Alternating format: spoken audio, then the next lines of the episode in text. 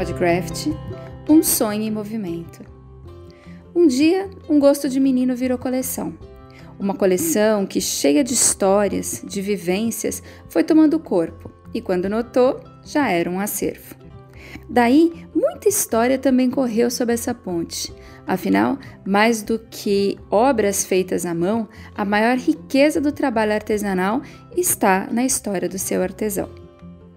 Agora imagine um acervo gigante de obras e suas histórias. A história da peça, do artesão, do seu processo criativo, de como ela foi encontrada. Quem ama a arte e o artesanato sabe bem do que eu estou falando. Vamos falar mais sobre isso? Podcraft, o seu podcast de artesanato.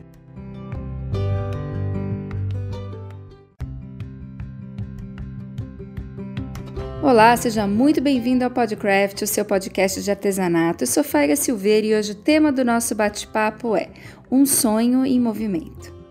Eu e minha parceira de canal Craft, Beth Monta, ainda seguimos cada uma na sua casa, mas já encontramos mais e novas opções para levarmos mais informações a você e da melhor forma. Dessa vez, conseguimos mais uma entrevista na íntegra e eu vou conduzi-la para vocês. Na verdade, eu vou conduzi-la junto com a Beth, que dá uns pitacos aí no meio, você vai ver. Mas antes, só para contextualizar, eu queria lembrá-los de que lá no comecinho da pandemia, nós começamos com a campanha Juntos pelo Artesanato. Depois, nós abrimos espaço para o Em Quarentena Desafio do Artesão, aqui mesmo no Podcraft. E agora, estamos absolutamente envolvidas com a EAD Craft, uma proposta inovadora de ensino à distância para os artesãos. Nós estamos fazendo tudo o que está ao nosso alcance para seguir no nosso propósito, que é o de valorizar o artesão e o artista brasileiros. Além, é claro, de poder rever e bater papo com quem a gente gosta e admira, é claro. Mais uma vez, o que nós trazemos é uma entrevista diferente. Eu vou conversar com uma pessoa que eu conheci recentemente, mas que foi daqueles encontros de propósito, sabe? Alguém que ama a arte e o artesanato, que se preocupa com o outro, que gosta de ouvir histórias e, sobretudo, as reproduz como uma criança que acabou de materializar um desejo. Vamos ouvir? Médico radiologista infantil paulistano, andarilho do centro de São Paulo desde criança, conversador, ouvinte, amante do ser humano e do artista que é em cada um de nós.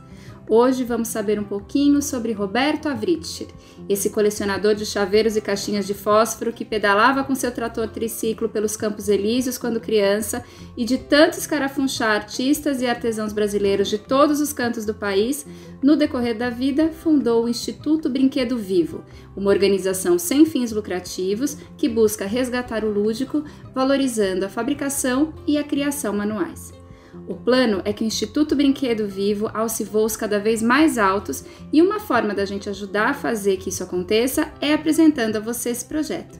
Esse trabalho que verdadeiramente coloca os sonhos em movimento. Seja muito bem-vindo, Roberto. Obrigado, Beth. Obrigado, Faiga. Alegria poder dividir com vocês o sonho de uma criança à beira dos seus 60 anos, né? Afinal, como dizia Guimarães Rosa, uma criança todo dia acorda e tudo recomeça. Eu acho que é, é, isso que tem a ver o projeto desde pequeno, né? É, nessa cidade de São Paulo que é tão grande, de moleque eu ia, pegava o ônibus elétrico, eu moro aqui perto do Paquembu, era o famoso Machado de Assis, e descia atrás da biblioteca Mário de Andrade, esquina ali da São Luís, onde um dia já foi o estado de São Paulo, né? Uhum. Famoso por quem gosta de garimpar o centro de São Paulo, que tem é o, o pernil ah, mais gordinho de São Paulo, responsável por um dos, alguns dos remédios que eu tomo de colesterol. A culpa é do sanduíche, não é minha. Né? E ali sair pela região, se a hora era pela 25 de março, se hora ela pelo velhos regiões dos cinemas, onde hoje existe o Museu do Circo no Cine Olido, né? Entrar pelo Municipal, garimpar pela velha MAP, né? Pelas ruas ali da Conselheiro Crispiniano, onde existiam 7 de abril. 7 de abril, onde existia todas as lojas que a gente ia revelar filme preto e branco, onde o filme a gente via a mágica, para quem mexeu com o laboratório, ver o processo de revelação e ver aparecer uma imagem do nada, né?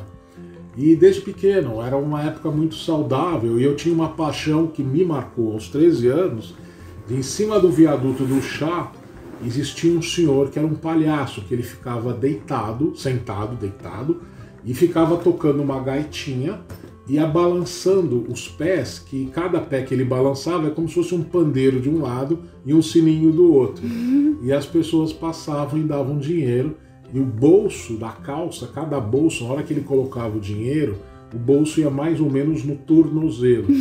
Isso é uma coisa que me chamou muita atenção.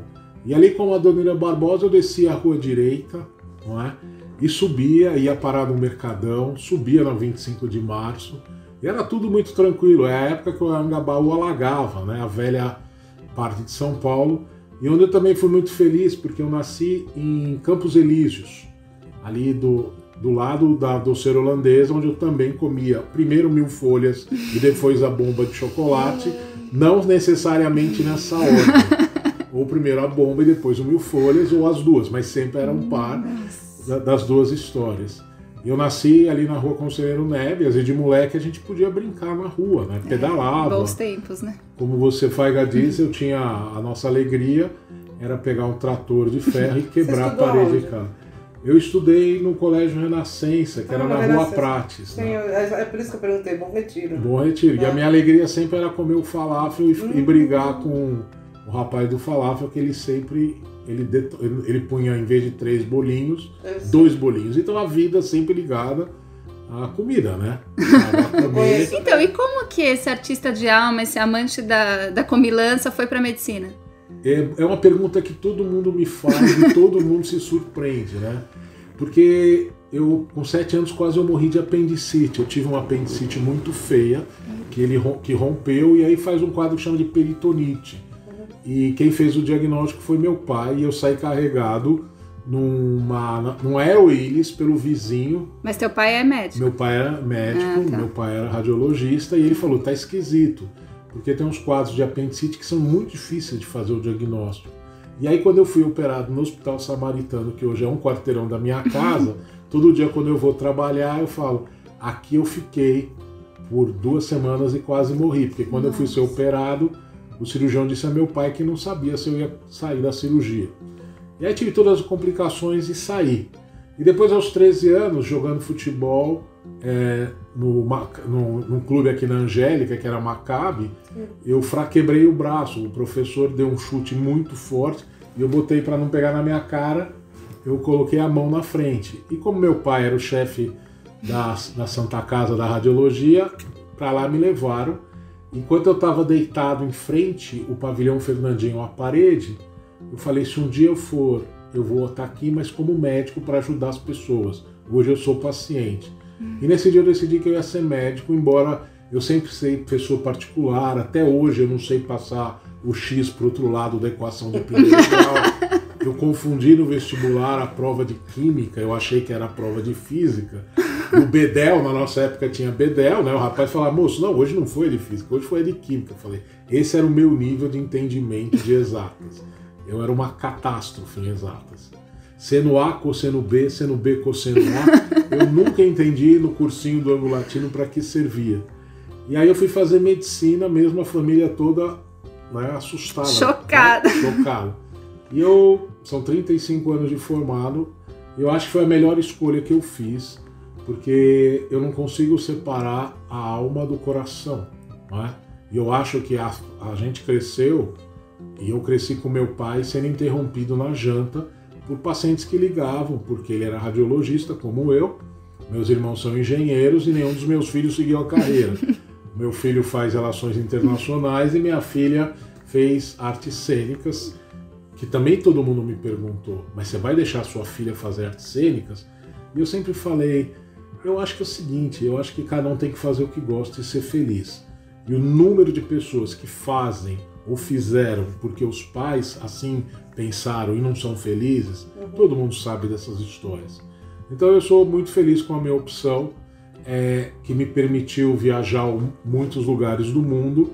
E claro, a desculpa sempre era o Congresso, porque uhum. médico todo mundo acha, ah, ele foi para o Congresso, nada, ele foi de férias.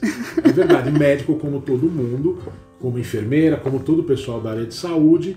Agora, nessa época que nós estamos vivendo, esse é um depoimento de virada de. vai ficar para toda a Uhum. história, né? Nós estamos dia 10 de Setembro. 9 de setembro de 2020, onde essa epidemia, que é a epidemia do século, já deixou mais de 120 mil 127, 120, 127 mil pessoas é, mortas, não é? Só da área de saúde é, são 250 médicos no estado de São Paulo. É, o pessoal da São enfermagem, que é o mais prejudicado, que mais no mundo inteiro. 13% dos pacientes do mundo são da área de saúde. Então, não tem como separar. Quando eu ouço a humanização hospitalar, o que é humanização hospitalar se a, a saúde né, não é o bem maior das pessoas, que agora estão se perguntando. Mas você vê uma criança rir dentro do hospital, né?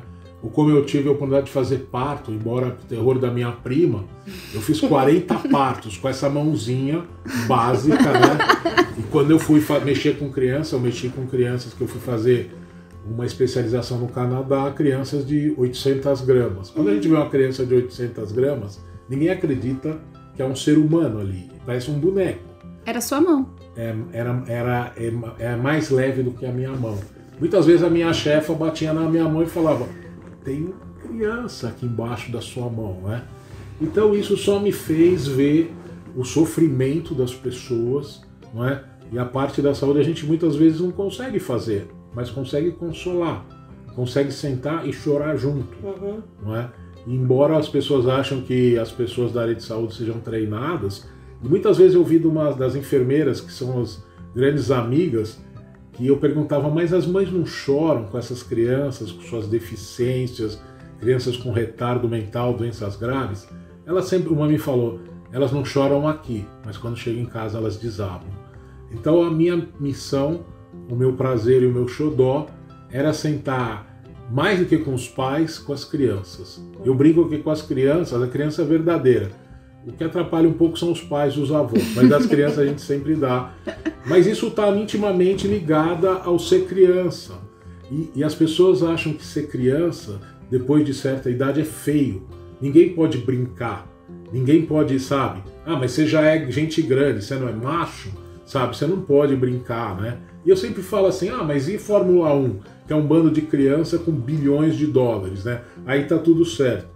Então, essa história da minha paixão resultou em muita, muita piada também de mau gosto, porque fazer sem. Muita gente não gosta de gente. Não é? Muita gente. Porque se abrir contar a história da sua vida, é você se expor, né? E muita gente, nossa, mas você fala disso. É, eu não me incomodo. Eu espero que alguém possa sentar e me ajudar a resolver, falar. Ligar para as pessoas hoje ainda mais, falar, você tá bem? Ué, mas o que, que você tá ligou por quê? Só preciso saber se você tá bem. Isso Uhum. parece uma coisa tão incomum, né? Então a gente gosta de fazer isso e o, o brincar sempre foi uma possibilidade. As pessoas não falam, mas quem tem cachorro arruma uma desculpa na rua, fala: Nossa, e seu cachorro como chama? Ah, seu cachorro tem telefone? Essas cantadas sem graça que a gente ouve, né? Do mundo meio machista. Eu sou o maior feminista que vocês vão conhecer. Tenho muito a paixão por, pelo, pela história né, que a gente vive hoje. E o brincar é o jeito de crescer, né?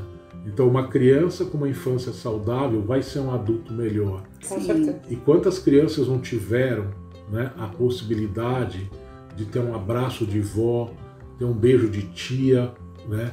É, quebrar alguma coisa, eu digo, o termo chique quando você quebra um brinquedo para psicólogo é desconstruir o brinquedo. quem é que não, quem é que não na- dos mais velhos não abria a televisão e tirava umas válvulas, né, que você sabe de válvula, era uma coisa que acendia, e depois não conseguia fechar, ou desmontava os relógios que fazia tic-tac, tic-tac, tic-tac, né? Hoje não tem mais o relógio, porque é tudo blá blá blá blá blá blá. Então o mundo é dividido entre os analógicos e os digitais. Eu sou digital, a minha profissão como radiologista e radiologista infantil, eu tenho a última tecnologia, mas uma coisa que não se substitui é um beijo, um abraço, um carinho pelos pacientes, né? Isso hoje tem sido muito complexo, porque eu era da época que a gente dava beijo nas crianças e abraçava. Infelizmente hoje, Hoje não não mais pode. É. sabe? Então o mundo não ficou mais feliz. Mas, de novo, Eu não consigo deixar de ser criança. O meu dia, quando eu estou estressado, eu vou. Nós temos um galpão que a gente busca, já fomos é, despejados várias vezes. O bom é que o Roberto, ele vai, ele sabe da pauta, então ele já vai pulando as perguntas, né? E a gente não consegue nem fazer. Vamos falar de brinquedo vivo. Agora ele tá falando do galpão, ele tá falando de brinquedo vivo. Então conta pra gente a história do brinquedo vivo e por que que tem esse nome. É, a história do brinquedo vivo, um dia eu acordei e falar, bom, eu sou uma pessoa com grau de déficit de atenção, tenho extrema dificuldade em concentração. Desde pequeno tive terapia, fiz todas. Eu me lembro a primeira pessoa, porque a minha família me botou para fazer terapia com uma psiquiatra. Ela chamava-se Cacilda Cuba dos Santos. Uhum. Eu a visitei, eu fui atrás dela há um ano. Ela está com 90 anos. Foi a primeira psiquiatra infantil do Hospital das Clínicas. E quando eu cheguei na casa dela, ela mora ali perto, perto do aeroporto de Congonhas, ela tinha um Fusca. Uhum. E ela ficou tentando me vender o Fusca. E eu fui descobrir que para consertar o Fusca 1200, que era o carro que meu pai tinha, não é?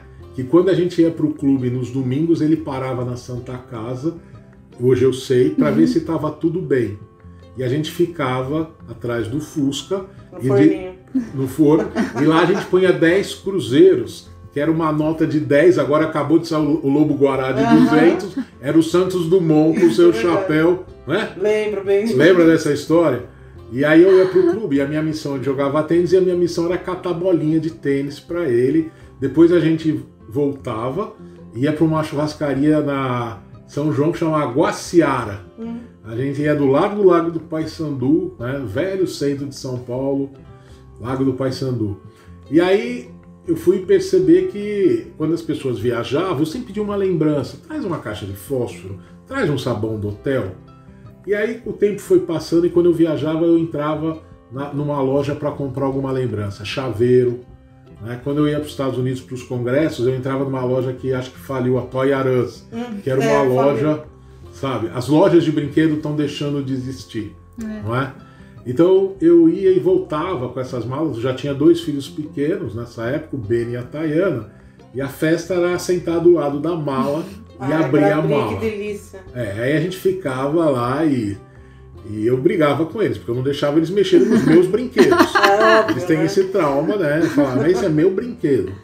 Então, aí essa história foi e eu comecei a perceber que dessa história de gostar de gente, comecei a viajar e falei, o que era a sua infância? Como que você foi criança? Conta a história da sua avó para mim.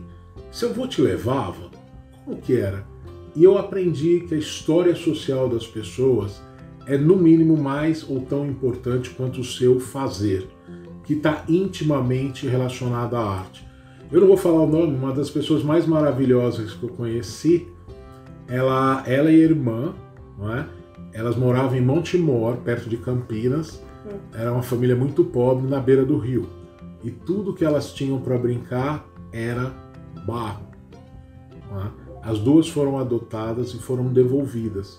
Eu conheci essa pessoa maravilhosa que aqui veio em casa fazendo oficinas de barro é, na Bienal.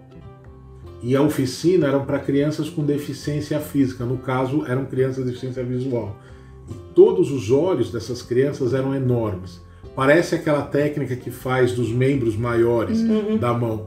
E, e ela depois ganhou o prêmio Jabuti. A irmã escrevia e ela, uma artista maravilhosa que eu fui visitar recentemente. E quem for na USP e for visitar os grandes brinquedos que ela faz, vai saber de quem eu estou falando. Mas essa é uma história de 20 anos. Então eu acredito que muita gente, que o artesão é o jeito que ele faz para sobreviver o psique dele, uhum. a alma dele, né? E aí um belo dia eu já tinha algumas peças, o meu problema, eu já fui casado e a minha ex-esposa sempre falou, nossa, aqui em casa não cabe mais. E eu tinha uma pessoa na clínica que quando eu descia no aeroporto, eu já ligava para ele do orelhão. Ele era é uma pessoa muito querida, eu tenho muita saudade do Valdemar, era um nordestino muito amigo, aliás, 80% do acervo do brinquedo vivo vem do Nordeste. E isso é um problema grave porque a arte é popular. Então, ditas as elites não conseguem provar E me lembra a história da feijoada, né? A feijoada, hoje tem restaurante que cobra 200 reais a feijoada. E era do escravo. É. E eu acredito que um dia o nosso brinquedo vai ser assim também. Né? As pessoas vão acordar e vão ver que na essência do um a um, do fazer, tem isso. Ah, mas eu tive uma vez um senhor galerista que falou: "Faz- pede pro Ginga, que é uma das pessoas que vocês estão vendo. O, Ginga, o Ginga perdeu o pai aos sete anos, assassinado em Pedra Branca, no Ceará, é, e vem para São Paulo com a família. E por que, que eu fui conhecer o Ginga? Me apresentaram. Eu fui conhecer ele na favela do Jardim Damasceno, na, perto da Abril Cultural. né? Depois você entrava à direita em direção. Ali você apertava o, o acelerador, era meia hora para chegar na favela da Brasilândia. Ah, sim. E o Ginga salvou a vida de muitas jovens é, fazendo o maculelê, a dança, sabe? Então o Ginga me ensinou muito. Tem 60 palhaços e a gente viaja, como todos. O Ginga é uma criança grande, salvou a vida de tantas as crianças. A Laila, que é a esposa dele, fez professora na Zona Leste. E a história que me marca é que um dia ele foi fazer oficinas para os piores alunos, os brabos, que deixaram os revólveres do lado da mesa e não queriam ir embora à noite, porque fazendo seus bonecos, pela primeira vez eles tinham pertencimento, Ai, que o, lindo. perte- o fazer. E aí um belo dia eu acordei e falei, bom, eu tenho tantos trabalhos, o que, que eu vou fazer com isso? E aí eu falei, bom, um dia isso vai ser um museu. Diz as línguas, dizem as línguas que meu pai fazia de conta que não sabia que eu tinha os bonecos e todas essas histórias e falava, até que idade esse menino vai brincar, né? Não. E eu acho que não é o brincar é com as palavras, é com as pessoas, né? E quando eu estou muito triste, eu vou lá no meu no galpão, esse é o sexto espaço que eu tenho, além da minha casa, né? E eu sonho que um dia a gente consiga levar isso para um outro espaço, onde esse espaço seria um espaço cultural nessa cidade de São Paulo, Sim. que a gente faz o convite, né? Já recebi é, a primeira dama do Anestela, que é uma odontopediatra na época do Haddad, e achei que dessa vez a gente ia poder dividir isso com a cidade de São Paulo. né? O Brasil conheceu o Brasil. As pessoas conhecem é, o MoMA, as pessoas conhecem é, todos os museus, o Dorsé, conhecem pra, o Louvre Louvre, mas não nunca vai. foram no MASP, ou então Uhum. vão para fazer selfie, nada contra o selfie, sabe? Mas eu acho que não, não maltrata o brasileiro conhecer um pouco do seu país, Sim. não é? Então, eu sou apaixonado pela história de Adoniran Barbosa, Uhum. porque, sabe, quem não sabe, na, ele, na, no livro dele, tá a história que ele vivia de comer os bolinhos que ele entregava à marmita e no meio do caminho ele ia comendo não os bolinhos. né?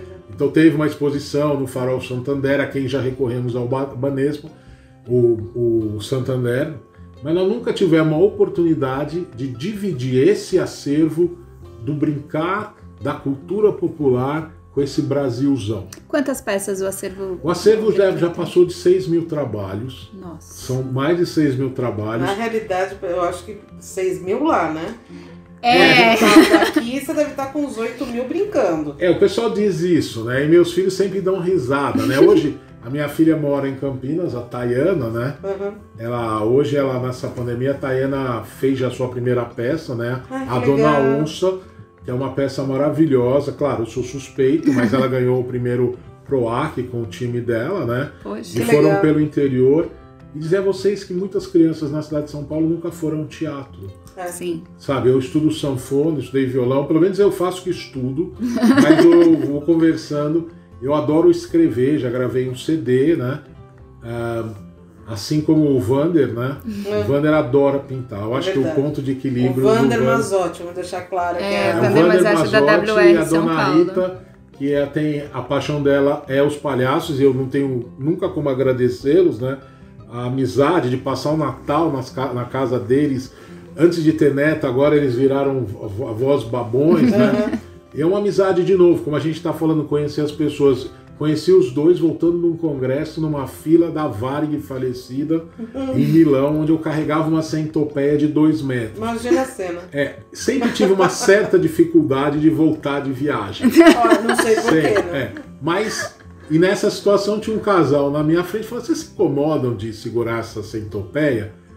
E não sabia que era falar, falar, amigo, é droga? Eu falei, não, é só. e aí eu fui, fiz o meu xixi, o número um, E voltei e nasce uma grande amizade de um casal que é meu. Eu tenho um casal primos, o Isaac, que eles são de Curitiba, da indústria madeireira, que o Wander e a Rita conheciam muito. Então nós viemos conversando 12 horas né, no, do avião e vocês estão aqui por causa deles, É. com certeza. E eles. E o Vander, quando eu tô muito agoniado de madrugada, eu ligo para ele, né? Ele tá. A última vez ele tava lendo Dostoiévski, Que né? beleza, né? O É, e assim a. Rita dormindo e ele falando: vou mandar alguém aí que vai resolver o problema. E aqui tá a Dona Beth e Dona Faiga, né? Jornalistas, para relatar. Porque sem história, que país é esse, né? Então, Um país sem história não tem futuro. concordo. né? Então eu acho que tem que estar isso. Eu já fiz mestrado, doutorado, e esse é o meu pós-doutorado que eu estou fazendo com vocês, mas é de outro jeito. Mas aí eu fundei a ONG, o Brinquedo Vivo. O nome veio de uma pessoa que era da área de publicidade, deu vários nomes, e as crianças, meus filhos, com mais dois ou três amigos numa Escolheram. noite, eles escolheram um brinquedo vivo. E o problema do brinquedo vivo é que não tem tradução. Toy Alive não quer dizer nada, sabe? Então, então é, por exemplo, é que nem a gente falava, seria um lugar, as pessoas querem ser protagonistas, as pessoas querem mexer. Então ninguém vai hoje numa exposição para olhar. Todo mundo, sabe, ser, vai num show, vira lá o, o negócio e o pano de fundo é o artista, você que é importante. Não é? Então eu entendo sim, o Brinquedo Vivo tem essa característica e esses mais de 100 artesãos que a gente conhece estariam disponíveis para vir aqui passar o que sabem, tem paixão por isso. Como que o projeto se mantém, O Roberto? projeto se mantém com o meu bolso esquerdo e o bolso direito, o que é um problema enorme. É, alguns me conhecem como um médico excêntrico, mas infelizmente eu não sou, eu não acho que é isso. Não gosto do nome de colecionador, porque se me falarem que eu sou colecionador de histórias, eu fico feliz. Mas co- colecionador e acumulador é, é assim, todo projeto. Vira patologia. né? É, eu acho que é patológico. Agora, eu tenho livros que falam a diferença entre um, é, o visionário e o fracassado é muito tênue. Se der certo, era um visionário. Se não, era um maluco. Não é verdade? É verdade. Então, eu sou apaixonado por Nise da Silveira, porque eu acho que a Também. arte e a loucura, sabe, é uma coisa. Eu não sei quem que é o louco, né? Isso é muito curioso. Todo artista acha que é louco, é muito engraçado isso, né? De Não, artista cara, e louco, todo, todo mundo, mundo tem, um um pouco. pouco. É, É, uma sensibilidade muito aguçada. tá sempre a flor da pele, né? Então eu, vi- eu tenho certeza que muitos desses artesãos, desses artistas que eu encontrei, só estão vivos porque eles conseguem falar Eu acredito através nisso. da arte. não é? Ainda mais hoje, né? Eu vejo que as pessoas precisam se expressar de algum jeito. Um canta, um escreve, um chora, outro faz um ponto cruz, a gente está falando. Eu tive a oportunidade de fazer muitos amigos de verdade, né? Sabe? É, quando a gente fala do museu da Nise da Silveira, que eu, eu recomendo para quem tiver oportunidade visitar o museu com Lula e Eurípides, que trabalharam com a Nise muitos anos, né? É, Eurípides é um grande músico, agora ele está na fase de fazer as músicas dele ficarem públicas, nas, sabe? Eu tenho e a Cris que trabalha com ele é outra pessoa que tem um sítio, uma chácara, se não me falha a memória, eu não sei se é, é em Petrópolis ou Teresópolis, que foi a chácara da Tarsila do Amaral. Olha, Só. que legal. E eu fui numa banca convidado por uma garota que aqui veio, amiga da minha filha da Tayana, que cresceu em São José dos Campos. O pai era, é, o pai tinha um ferro velho e a vida inteira dela ela viu os garrafeiros trazendo as coisas e os brinquedos. E ela foi fazer, eu sempre eu penso na Carol, ela desenha coisas maravilhosas. E eu estava na banca de graduação dela e para mim que tô acostumado com banca de doutor, todo mundo em plá, plá, plá, plá, plá, plá, de preto, aquelas coisas, tinha uma criança que era uma das filhas de uma das pessoas da banca desenhando. E o titular da banca, que eu me falta o nome dele agora, ele cresceu no quintal de Tarsila do Amaral. E uma barulheira, porque é o prédio da arte, né, da música. Então você entra no prédio da Unicamp, aquela confusão de instrumentos maravilhosos, né? Então eu entendo que tudo isso se conversa. Eu, se pudesse, colocaria o pessoal da cultura para ser presidente desse Brasil, sabe? Porque infelizmente a gente está falando de políticas. Eu só deixar registrado que eu não tenho nenhuma preferência política, nunca tive, sabe, nada desse sentido e a minha política é da cultura, da educação e da saúde. Porque acho que o país, enquanto não tiver isso, não vai a lugar nenhum. Sim. Sabe? E é, é o bem maior e a cultura desse país, e a educação. E é curioso, eu quero dizer a vocês que no meio dessa pandemia não param de chegar trabalhos dentro da minha maluquice. Eu dividi com vocês Coisa hoje mais linda do mundo. peças gente. do Eduardo Salzani para quem usar agora que eu já fiz, eu tenho amizade com um amigo dele que é do Chile e aí eu estou num grupo de ma ma é, marioneteiros, tem 170 marioneteiros, sabe, que fazem a marionete. A história desse país é impressionante. Lembrar a todos que quando o Brasil foi descoberto, os índios já estavam aqui, não é? então não foram, sabe? Então é o seguinte, o Brasil não temos- foi descoberto, não, ele foi só invadido. foi. É, foi inva- Então, de novo, eu não tenho problema. Agora, os índios, a quem eu. Eu já tive clínica em Cacoal, sul de Rondônia. Tenho várias peças indígenas. É, tenho essa história aqui que eu fui dar uma aula na universidade, aquela peça verde ali, é tudo balata. Balata é a borracha da Amazônia, né? E dizer, por exemplo, que há muitos anos eu fui para o sul da Bahia e convenceram o dono de um seringal, em vez de derrubar o seringal, ele mostrar como sangra uma árvore.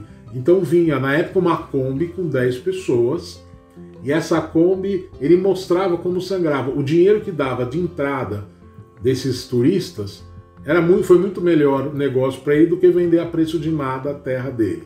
Então eu acho que tem que ter um, res- um- um respeito muito grande a peixeira que um índio usa com 5 anos na Amazônia, aqui no Brasil, quando a gente vai fazer em São Paulo uma oficina e a criança precisa ter todo. vai se cortar com uma tesourinha redonda, né? Sabe? Fica todo mundo estressado. Quando a criança rala o joelho, a mãe fica estressada. Quando a criança volta de uma festinha com a calça suja, é um estresse geral. Eu acho que a gente devia deixar a criança ser criança, não é? Sim. Nós estamos tentando viver um. Não sei se a palavra é, sabe, dentro de uma limpeza absurda que as crianças, sabe, nunca viram ou têm a possibilidade de brincar, sabe?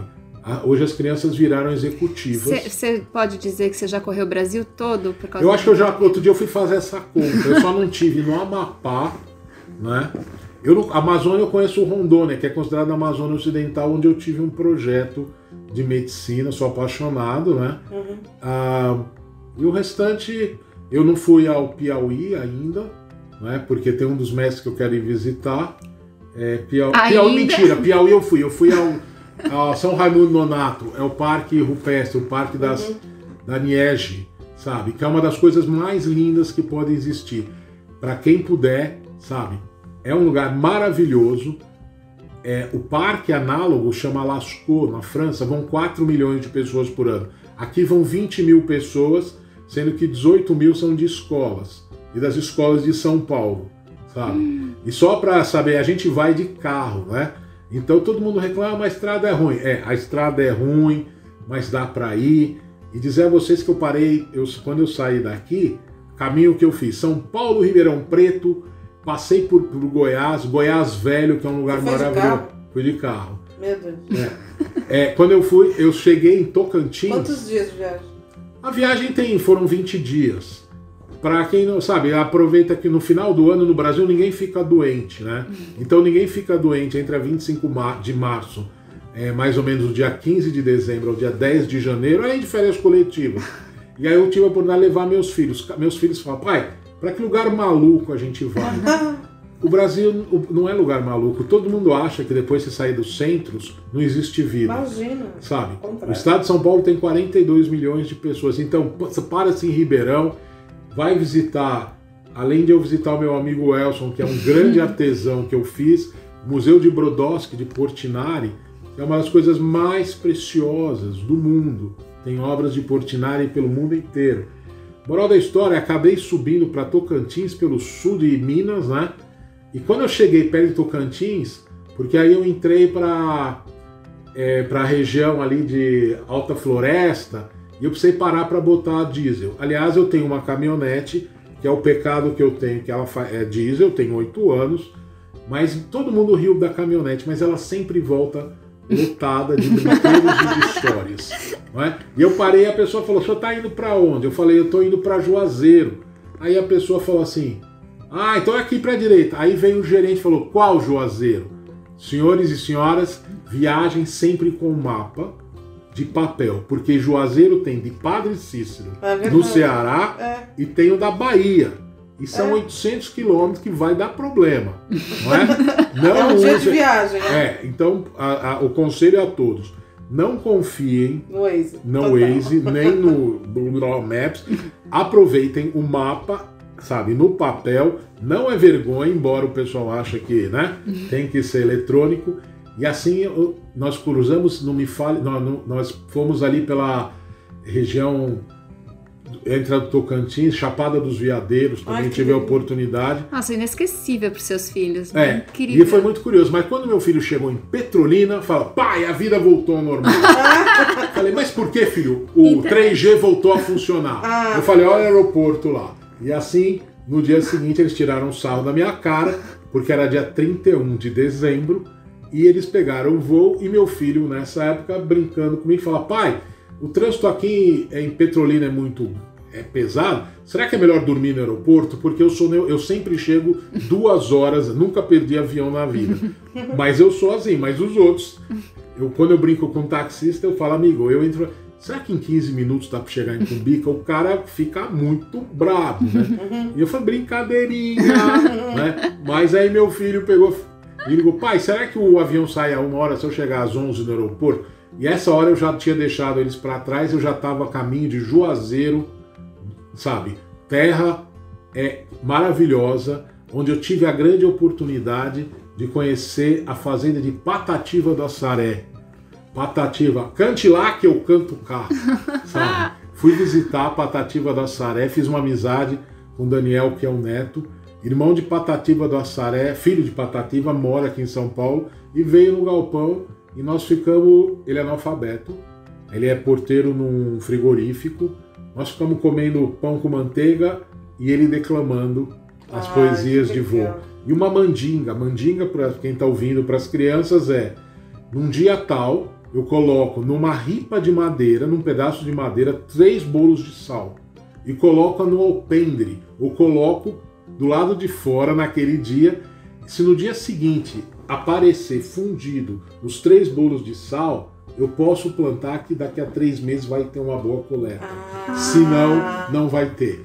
E foi muito bonito porque o, o neto dele falou: Sabe como é, né, doutor? A gente aqui vive de história, a gente tem que acreditar. E lembrar que as histórias, que a oralidade, né, a professora sentar com, a- com as crianças, uma avó, um avô, uma tia, ou quem for, e contar essas histórias, sabe? É a coisa mais rica. Sim. Quem é que não lembra dessas histórias depois, tá? É. Então, Não sabe ler e escrever, não sabe fazer a conta, mas ele tem um conhecimento da natureza e da história. que- Respeita. A minha filha brinca, pai, você como médico não acredita, acredito em raizeira, sabe? Acredito, acredito na cultura popular. Quando eu estava na Bahia, eu tinha um amigo faleceu, ele chamava Eupídio. A cidade é Teixeira de Freitas. E ele me colocava no- na caminhonete e saía andando. E um dia ele passou numa rezadeira e falou: Ó, esse aqui é o doutor da capital. E eu ouvi falar que a senhora não está dando jeito na saúva. Ele falou: senhor doutor Eupídio, saúva que tá com o olho de fora, eu dou jeito. Saúva que tá com o olho de dentro, não tem como. A minha reza não alcança. O que vem a ser olho de dentro e olho de É a fora? saúva quando sai da- do buraco dela da terra ou não. Ah. Sabe? Então, eu me fecharam o corpo. Eu tive, é, eu tive um lugar maravilhoso também em Jequitinhonha. O Jequitinhonha, Minas, é um dos lugares mais Sim, ricos de história, né? Então, museu de, como eu estava dizendo, de Guimarães Rosa, né? Cordisburgo. Uma das coisas mais lindas, né? Uma das coisas mais lindas a Gruta da Lapinha. Gente do mundo inteiro vem ver a Gruta da Lapinha. Museu, é, ele era médico também, como eu, e eu fui perceber que os médicos escrevem muito bem. E existem as as pessoas eram humanistas, elas liam muito. Os grandes pensadores do mundo liam. Eu tive em Israel há algum tempo e o fundador de, de Israel, ele, a biblioteca 1948 é a época da guerra, não é? E Ben Gurion tinha, a esposa era enfermeira, e ele, li, ele tem uma biblioteca de 5 mil livros, mas ele só lia em grego, em latim, sabe? Então, essas pessoas, Patativa do Assaré ficou três meses na escola e disse que a professora não tinha nada para ensinar para ele, mas ele lia, ele lia, ele lia.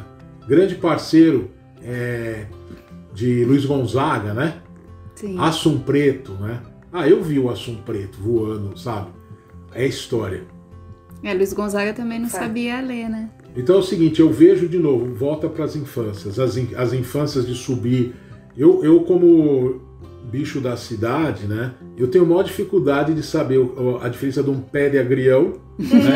Quantas vezes que eu já não trouxe couve para casa, não é verdade? Achou que era alface. É, né? e eu achei, eu achei que era só eu, né? Outro dia eu tava abri- há um pouco tempo, meu filho tem 23 anos, eu dei uma lata para ele, abre para mim a lata e dei um abridor Não sabe usar. não sabe usar. Meu filho nunca tinha visto ferver leite, sabe?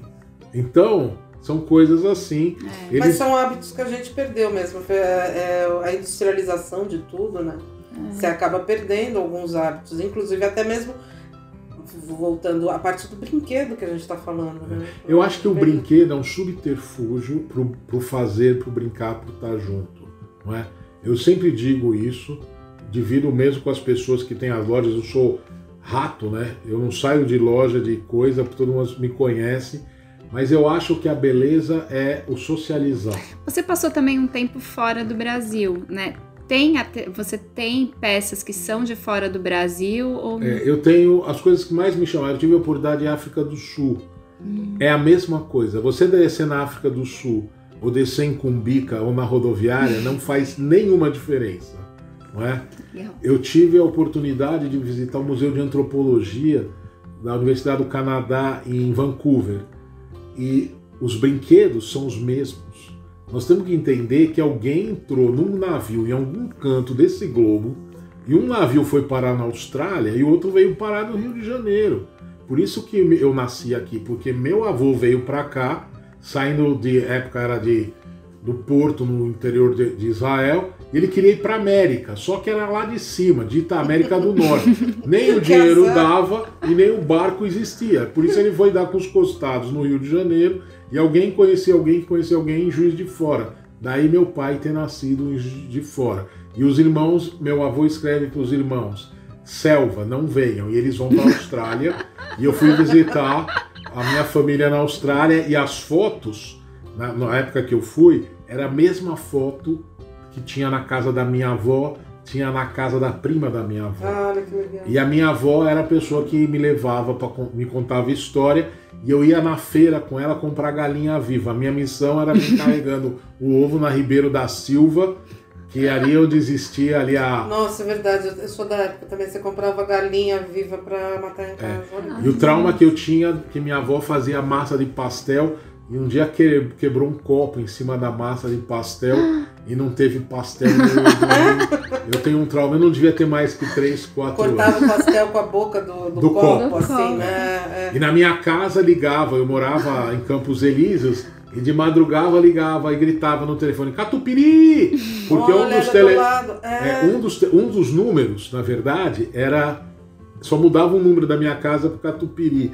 Eu, não, aqui não é o Catupiri. Mas até hoje eu adoro pizza com Catupiri. Mas o catupiry é no Bom Retiro, aqui também do É, lado, no né? Bom Retiro, É, naquelas ruas do. ali. Ô Roberto, e a Mega Artesanal? Que você já apresentou brinquedo vivo lá, como que foi essa experiência? Foi uma experiência muito curiosa, né? Porque a primeira mega que eu participei, a convite do Wander e da Rita, foi na Luz Coelho, né? No colégio. Sim. E uma coisa que me chama a atenção, eu estava conversando com o Vander e de repente chegou uma pessoa e virou: o senhor é o responsável que sou? Ah, eu podia fazer uma dancinha do ventre? E o, o Vander com aquela cara, né? Tipo, Uai. Uai, quem é que vai aparecer agora aqui? Qual a próxima novidade, né? E, e a essa foi essa mega artesanal, eu acho que tem mais de 10 anos, eu não sei. Tem. Porque depois eu Porque na fui. Não, mas se Foi. foi lá no escoelho, não é mega artesanal. Foi artesanal, tem mais de 15 anos. Tem mais de 15 anos. Ó, eu sou. Né, Então essa é amizade. Bom, se a Varig já faliu quantos anos tem, na verdade, nós estamos relembrando da história. E aí o Wander e a Rita sempre me deram um stand, né? Para o respeito, eles sempre tiveram um carinho muito grande por ONGs, né? Uhum. Uma das ONGs que mais me chama a atenção, que eles deram o espaço, é que elas eles é um, um, são pessoas, acho que elas trabalham como voluntárias no Hospital de Câncer em Porto Alegre, né? Ah, sim. E os marcadores de livros são palhacinhos, né? Ah, então tem várias ações. Ano passado eu me lembro muito de um. Aqui acho que eles são de São Roque, que eles são. Eles plantam, eles têm uma plantação. É, tinham é, cestas de plantas diferentes, né? Então eu acho que é um momento também, porque as pessoas. Eu, eu comentei com o Vander e com Rita que hoje as coisas é tudo pré-moldado, né? Sim. Então vem tudo pronto e as pessoas, sabe, por mais. Ninguém gosta de ser uma senha no, no médico, mas as pessoas estão perdendo essa. Sabe, o criar, o fazer, ser torto. Ninguém é. Sempre um pé de sapato fica melhor que o outro, porque nós somos maiores do que um lado do corpo do que do outro, né? Uhum. Então eu acho que a, essa história do nariz ser mais torto, as pessoas não estão acostumadas a se aceitar. Eu não tenho É. nada contra isso, mas acho que as pessoas. Eu tenho visto uma coisa maravilhosa, eu sou apaixonado pelo cabelo dos negros. Eu sou apaixonado. E fico quando faz escova progressiva, eu falo, meu, para de passar formol, você é linda, sua pele é maravilhosa, né? Eu tenho, acho que esse é um problema a nível de discriminação no mundo, né? Sim. E eu fico muito chateado e revoltado. Eu, como radiologista, vejo, a gente brinca aqui, que radiologista vê nas sombras. E não tem isso, né? A, o negro, o branco, o loiro, não interessa onde você seja, por que, que tem que ter essas, essas brigas, essas guerras religiosas, né? Onde as crianças sempre pagam a conta e os mais velhos, né? É o que a gente vê e vê, isso é bíblico e vem das histórias, né? Então, eu acho que, por exemplo, a Mega é uma oportunidade de consagramento. E aprendi com o Vander, uma vez ele me ligou, se eu conhecia alguém que era animador de fila. né, Vander? Você me contava animador, eu falei, mesmo, o que é um animador Você de tá falando fila? do Dargan? Hã? Tava com, o Dargan? Eu- é, pois é, ele falou, não, para as senhoras não se estapear na entrada, acalmar a fila, né? Eu adoro, eu adoro aquela porta da Mega, É, sabe? sensacional. Eu fico lá com o Vander dando risada e vendo as pessoas, as pessoas É economizam loucura, né? o ano inteiro para vir para Mega. É. Eu acho, sabe, é uma paixão. Vi pessoas que O dependem que é uma forma de valorização ao artesanato, à arte, né? É, eu me lembro que eu estava dizendo a vocês da que a- quando eles convidaram o Joamir Betting para falar, né? Tem muitos anos. E ele falava que nasceu um número que ficou mágico na nível do Brasil, que 3,5% do PIB do país vem do artesanato. Nós estávamos falando de 15 milhões de pessoas.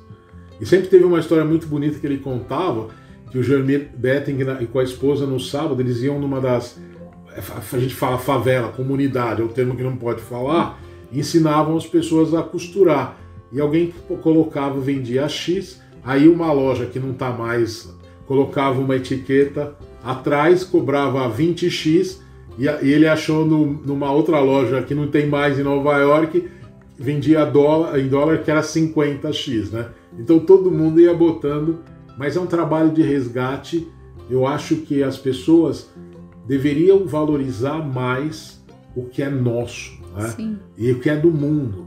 E tem lugar para todo mundo, né? sem dúvida. Uhum. Sabe? E você ir pedir, eu, sabe? O pessoal vem para o Brasil fica encantado que o brasileiro não dá, não dá o respeito devido, né? Porque é um a um. As pessoas fazem disso, né? Eu posso dizer a vocês que se o artesão médio no Brasil ganhasse dois salários mínimos, nós íamos ter uma revolução aqui Ah, eu acredito nisso também. sabe? E nós estamos falando, eu posso dizer a vocês, ah, você é suspeito, porque o Vander sempre dizia, você e a Rita que sustentam o mercado brasileiro, né? Eu falava, não, mas aí, de novo, eu estou falando do Vander porque a gente vai lembrando as coisas gozadas. Ele falou, primeiro tem que comer, segundo tem que vestir, porque não você vai preso. Depois, aí você vai para o artesanato, mas eu posso dizer que o fazer, o, o, o sonhar e o criar é o que faz as pessoas saírem da cama Sim, o pintar, é a arte terapia, sabe? É o que faz alguém levantar da cama. E nós estamos vendo um momento muito crítico. A arte é terapia, sabe? Eu não tenho nenhuma dúvida disso. Eu recomendo fortemente que isso para terapia você tem que juntar com a medicação. Nós estamos vivendo, embora seja feio na sociedade, eu tenho liberdade como como cidadão e médico dizer que não tem vergonha de você estar tá deprimido. Sim. A doença, sabe, a, a, a alma né? adoece. Né? O físico adoece. Mas eu acredito que o artesanato ele é, ele é saúde, ele é arte terapia, mas ele também é empreendedorismo, ele também é renda, né? Ele também o, dá dignidade para as pessoas. Dignidade. Famílias, só Dona Beth e, e Faiga acabaram de vir do galpão e me resgataram, como é? Dona Beth, uma toalha que estava cobrindo. Ai, Tava cobrindo uma peça, elas não, falaram, já tá aqui no cofre. Uma, uma toalha de, é, da, da, da, Ilha da Madeira, você vindo de guarda-pó. Falei, pelo amor de Deus. Então, então porque elas estavam contando, nós tivemos a oportunidade de visitar a Nina, né? E ela teria um treco. Mas Nina... eu vou te contar uma história, já que contou tanto. Porque eu tenho. Eu fui para Quando eu fui para Portugal, eu fui comprar uma toalha da Ilha da Madeira. Quase que eu desmaiei por conta do preço. E eu conversando com a mulher, com a, com a vendedora, com a dona da loja. E ela falou assim para mim: Eu não sei porque vocês brasileiros são tão assim. Vocês vêm aqui, ficam babando, babando, babando, mas vocês têm rendas tão belas quanto estas e vocês não dão valor. É. E aí eu aprendi a dar valor à nossa. A valorização vem é... de todos os tempos, né? É, eu tive um, eu tenho um amigo Ricardo Lima, que é um dos uhum. maiores conhecedores estudiosos, por intermédio dele que eu fui à casa da Nina Nina Sargasso. É, Nina Sargasso, gente. Temos aí no Podcraft também, só procurar. É, e, a, e ele vai a incontáveis bancas, né? Aprendi muito com ele. Ele é professor titular de cultura, Ai, da, de cultura popular da, da UERJ, uma pessoa, é um amigo particular, uma, uma alma enorme, conhece esse país a cada cantinho e sabe cada ponto cruz sem cruz. Tá falando, vocês estão falando com um ignorantólogo no assunto. Mas, sabe?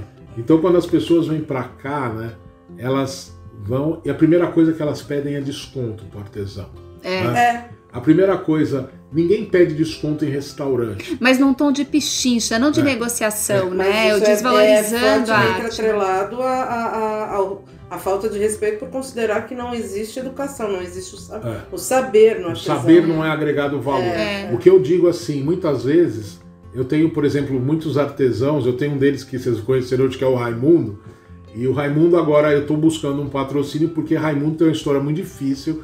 Ele nasceu em Lagoa da Canoa, para quem não sabe, em Alagoas, é onde nasceu o querido Hermeto Pascoal. Uhum.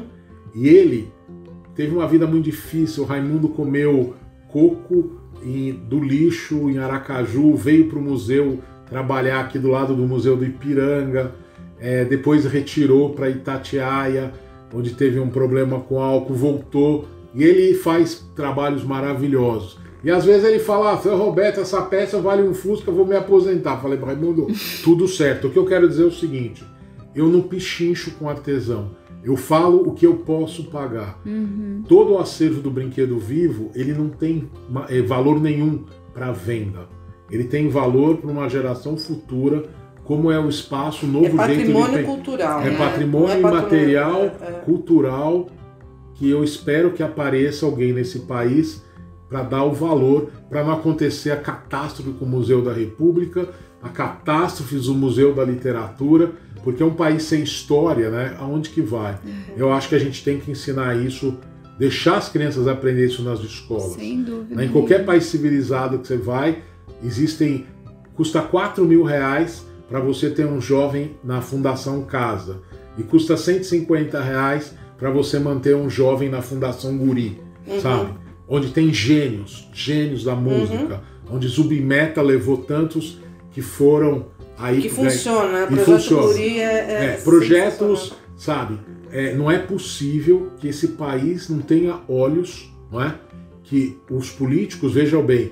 É, uma vez brincava-se que teve um governador aqui do, do estado de São Paulo que foi visitar o, o foi para o Japão e ele olhou lá e falou 10% do valor aqui tá aqui no meu bolso. E a pessoa veio para cá e abriu, tá vendo aquilo? Não, 100% foi para o meu bolso. Então eu acho que é muito sério o roubo, a usurpação do dinheiro é. de uma população que não precisa estar tá sofrendo o que está sofrendo. Nós médicos, nós da saúde, ficamos revoltados de ver que o povo, que o público não, não tem o benefício de ser tratado como merecia, ou ter a escola que merece, é, em todos os sentidos, ou se apertar no metrô porque alguém desviou dinheiro no meio de uma campanha pública. Não, roubar dinheiro de merenda de criança. Da merenda da, escolar. Da, de, de, de, a propina agora que aconteceu é. na, na, da saúde, da, da própria. Saúde. Roubar desse respirador, é. não tem então, então não tem. Eu, como cidadão e médico, não é? Eu não posso deixar de deixar aqui minha indignação, uhum. porque a gente sabe que as pessoas da área de saúde vão para casa desesperadas porque não puderam salvar alguém que era perfeitamente é, dava possível se tivesse a é, estrutura necessária. A estrutura e não custaria muito, uhum. não é verdade? Mas eu acho que isso tem que mudar é, a cabeça, a cultura desse povo. Não estou falando a diferença do partido político, não faz a menor diferença, a menor diferença, sabe? Sou da época que a gente via políticos, né, que tinham formação, sabe? Eu vejo alguns, eu tenho amigos políticos e pergunto a você o que, que você leu, o que, que você viu de filme, o que, que você ouviu de história, né? E eu acho que isso tem que ser levado e tem que ser cobrado mesmo. Aliás, eu acho nação. que numa, uh, peço até licença para a gente falar, numa hora que a gente está pré-eleições de vereador e de prefeito, a gente procurar os, os candidatos corretos que nos levem à educação, que nos, nos levem à saúde, nos levem a, a, ao transporte e não à briga política. Não me interessa se aquele político ou aquele outro vai derrubar sei lá quem. Eu não quero que derrube nada. Nem o que ele faz nós na vida queremos, privada dele. Eu quero saber nós queremos o que eles vão construir, que é a educação, a saúde e o transporte, não o resto. Eu é. acho muito importante eu acho, Eu acho que tem que ficar bandeira. marcado. E outra coisa assim, ah, tudo, no Brasil é a história da lei de Gerson. Dizer a vocês eu não tenho dúvida que a maior parte dos brasileiros é extremamente honesta. Não, é, não há então. dúvida disso. O fato de você morar num lugar, é, numa comunidade, não quer dizer, sabe? Nada. A gente está acostumado a ver hoje, eu tenho amigos que. Só quer exército, dizer que os outros bairros estão muito caros. Né? É, é, essa parte do, da gentrificação, que é o termo que as pessoas moram longe, mas eu tenho amigos hoje da, da Polícia Militar maravilhosos, sabe? Médicos, Deixo minha homenagem aqui para o Dr. Roberto Rodrigues, né, que é, um, é uma pessoa que eu tenho um carinho muito grande, né, que faz. Quando começou agora a epidemia, ele foi e falou: Roberto, hoje a minha missão é trazer mil bolsas de sangue. Então ele é uma pessoa maravilhosa, como eu tenho, trabalhei, estagiei no Hospital do Exército quando eu fiz faculdade no Rio de Janeiro, onde meus mestres eram todos e era o jeito que eles tinham. Os melhores hospitais eram das Forças Armadas. Uhum era o Marcílio Dias, Hospital da Aeronáutica. Nós trabalhamos aqui no Hospital do Segundo Exército, atendíamos. Então tem um respeito muito grande pela disciplina uhum. e honestidade das forças. Ninguém tem saudades do AI-5, essa asneira que morreu gente. Agora, de novo, ah, mas tem algum. É, sempre toda profissão tem os bons e os maus. Eu Sim. só quero deixar bem colocado aqui que o exército é sempre levado, lembrado na hora da que está tudo perdido. O que o exército salvou de vida, a aeronáutica e a marinha, sabe?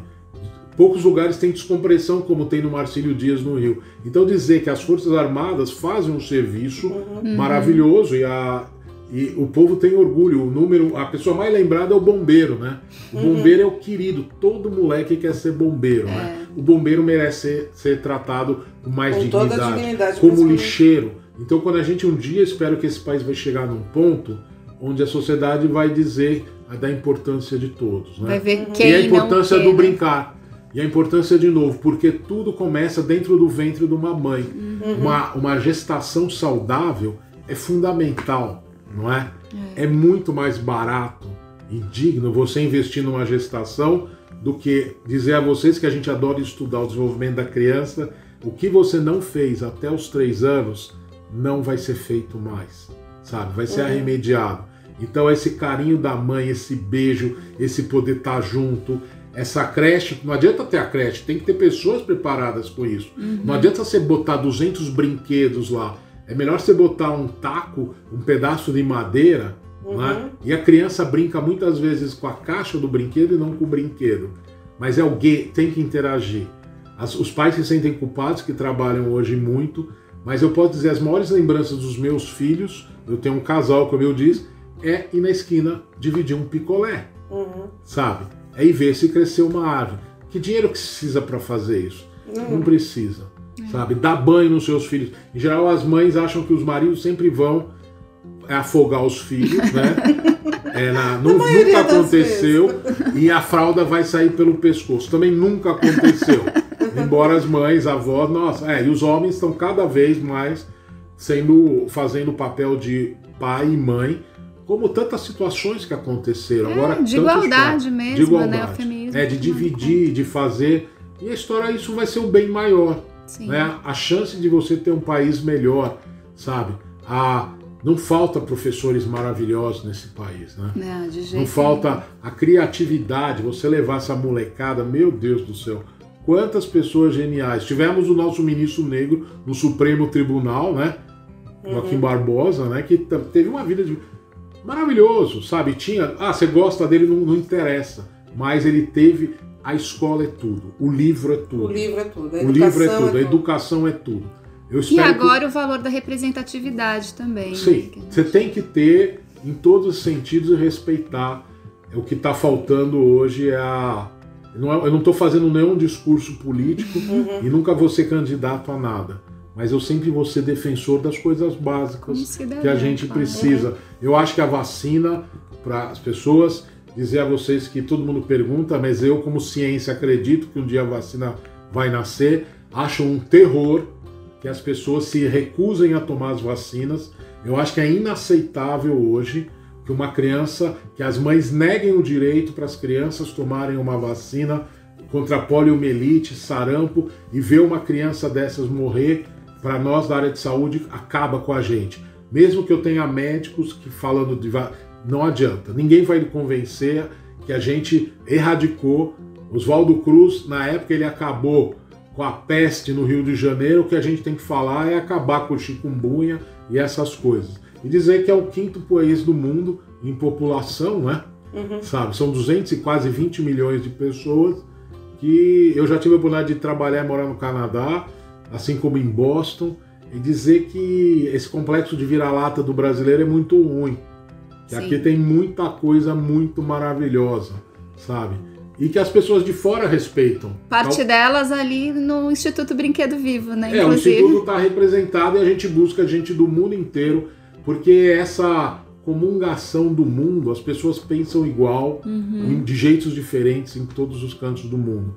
E as pessoas que pensam assim não entendem as fronteiras, não é? É. Elas pensam isso como oportunidade de crescimento social para o mundo em que nós estamos vivendo. Quais são os planos pro, pro Instituto para o próximo ano e como que as pessoas ficam sabendo mais sobre É, o isso? Instituto tem um grande sonho e ele precisa de muita ajuda. Ele procurou os órgãos públicos, nós já tivemos parcerias com a Prefeitura.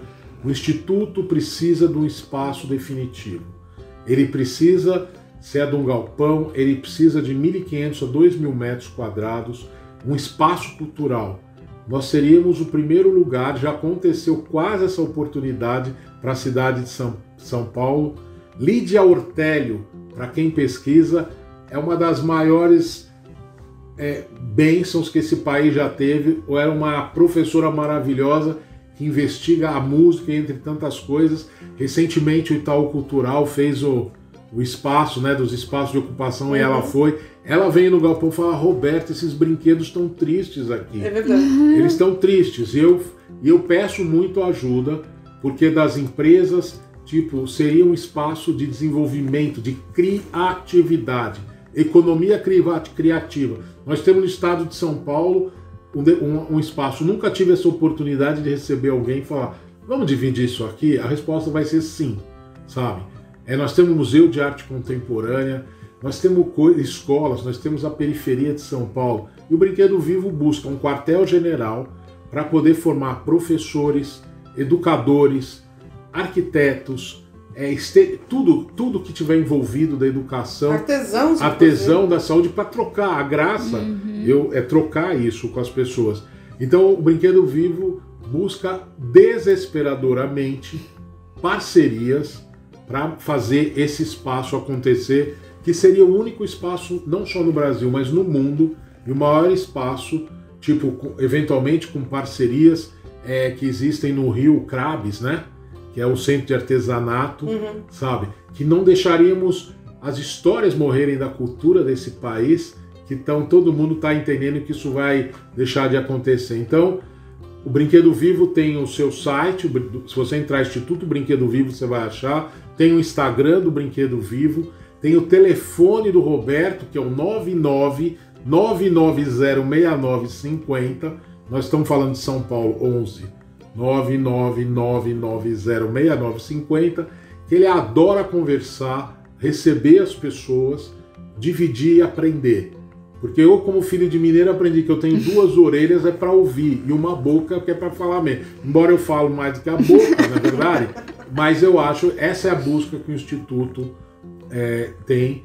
Ele quer dividir, ele quer crescer, mas não existe projeto, é, não existe avião só com piloto. Esse negócio das companhias aéreas low cost que queriam botar só um piloto, eu não entro num avião só com um piloto. Eu adoro estudar medicina aeroespacial, tenho uma amiga, a Vânia, que é da Azul, fiz o curso de gerenciamento de risco da Embraer, e isso é uma falácia, sabe?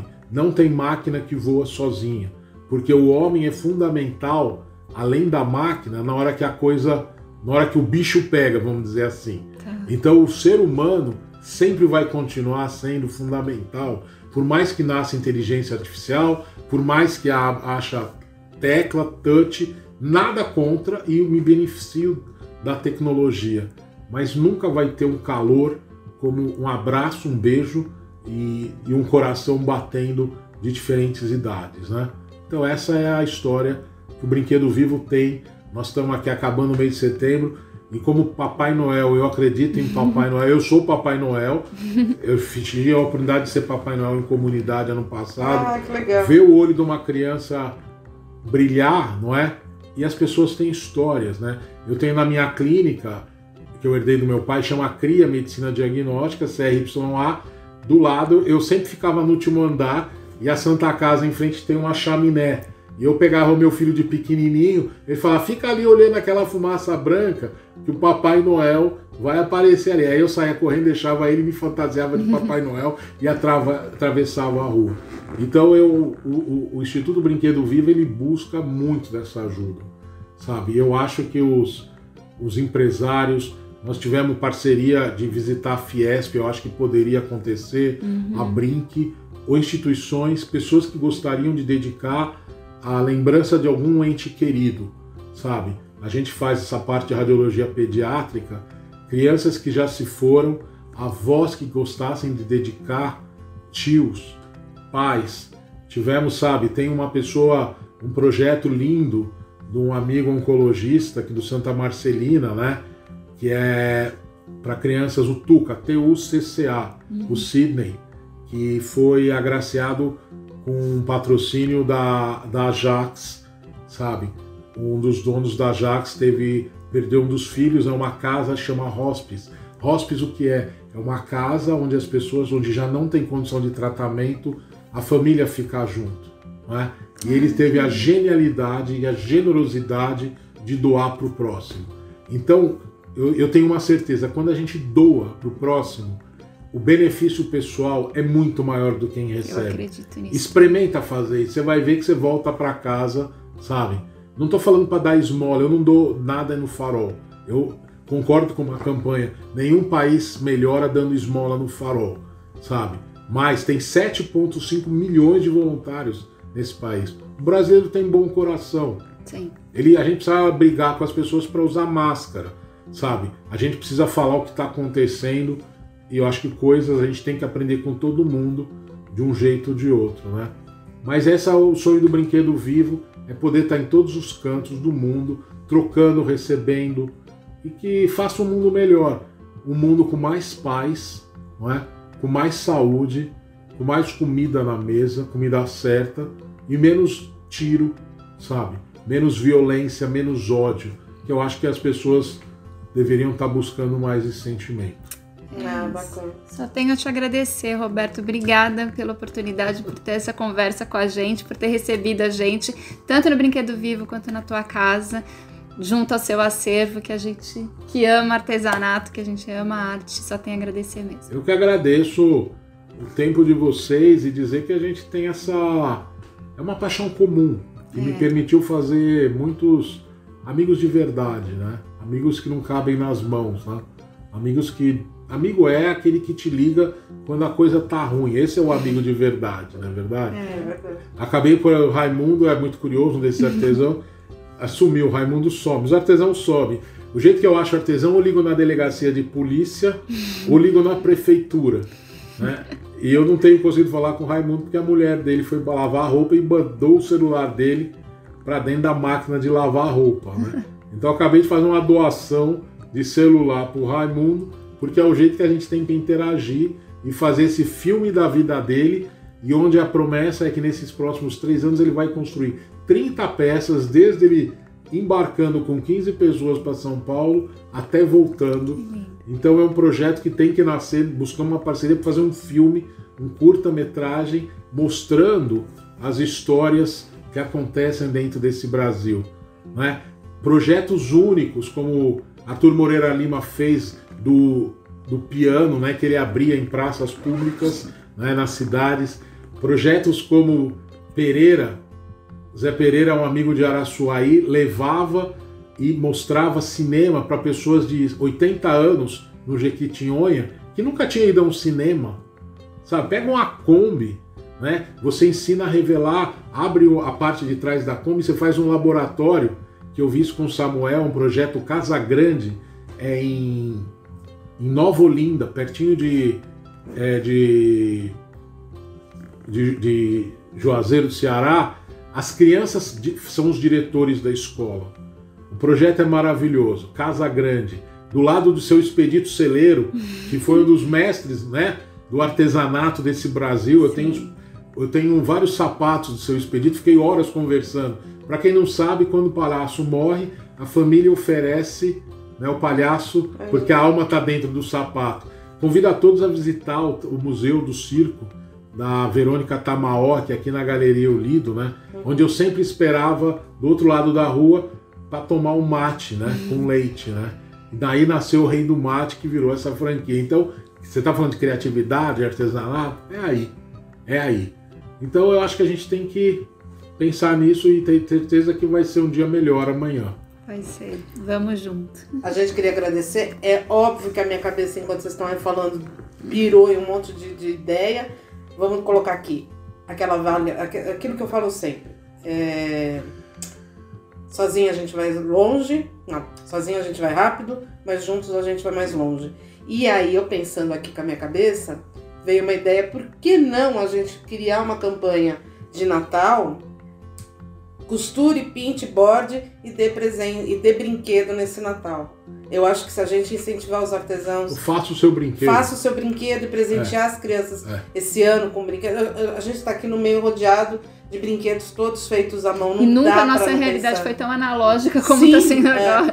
E a hora que você fala Papai Noel, eu já vi, imaginei todos os artesãos vestidos de Papai Noel e dando presente e transformando o brinquedo vivo num grande sonho para todo mundo, né? Que eu acho que é um sonho de criança. Que eu acho eu que digo brincando tem. vivo. É. Daí que nasceu. O vivo é o brinquedo, né? A gente tem várias, várias brincadeiras aí de nomes e de palavras que a gente pode Mande a sua sugestão obrigada. pra gente, você que ouve o nosso podcast, mande a sua sugestão, a gente vai acatar e a gente vai pensar junto, porque, como a Beth colocou, juntos a gente vai mais longe. Isso, Isso aí. E quem tem pressa, anda devagar. Também essa história. Então vai devagar que vai dar, você vai chegar também. Vai chegar com também. Com muito carinho, com muito carinho. Sim. Muito bem, obrigada, Roberta. Bom, né? Conversa boa é assim, a gente vai se perdendo, vai levando tempo, não vai vendo o tempo passar, mas ela é produtiva, né? Queria reforçar aqui meu agradecimento ao Roberto por ter aceitado o nosso convite, dizer para você que não se esqueça, ele deu aí os telefones dele, mas também é, o endereço da, do Instituto Brinquedo Vivo na internet é brinquedovivo.com.br, então não tem erro, é Brinquedo Vivo tudo junto. Eu acho que você vai se encantar com esse projeto, com essa ideia e com esses trabalhos, sobretudo com as histórias desses artesãos, como nós estamos encantadas aqui no Podcraft. É isso, gente. A gente vai ficando por aqui. Eu só queria dizer que se você gostou dessa nossa conversa, que continue explorando as novidades aqui do canal Craft, falando desse assunto que a gente ama, que é o artesanato, e dizer que a gente se vê na próxima semana aqui no Podcraft, o seu podcast de artesanato. É isso aí. Um beijo. Continue em casa, só mais um pouquinho.